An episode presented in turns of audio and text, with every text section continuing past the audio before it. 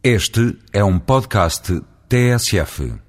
A Sé da Guarda é o ponto mais alto de uma visita à cidade de Beirã. Ponto mais alto no sentido literal e no sentido figurado.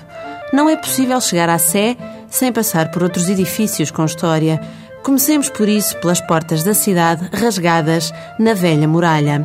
Ao todo, são quatro e dão passagem para o interior da zona histórica da cidade.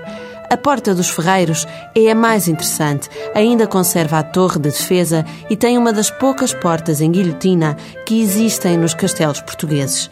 Entrando pela Porta dos Ferreiros e subindo a rua até ao fim, chega-se à Praça Velha.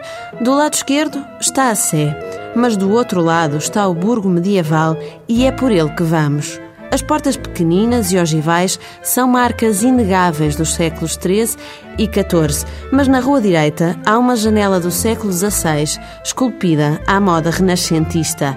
Seguindo por esta rua, alcança-se a judiaria e é aí, na Rua do Amparo, que se podem observar as gárgulas mais assustadoras da Guarda. Maiores e mais feias só na Sé da Guarda, onde se chega depois de passar ao lado da Porta del Rei. Ao chegar à Praça Velha, a ilusão ótica é brutal.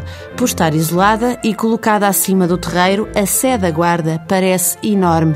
Vista mais de perto, percebe-se que não, mas nesse ponto já não importa. As gárgulas, a porta renascentista e a quantidade de arcos ogivais no interior fazem da Sé da Guarda uma espécie de resumo do que foi visto até então.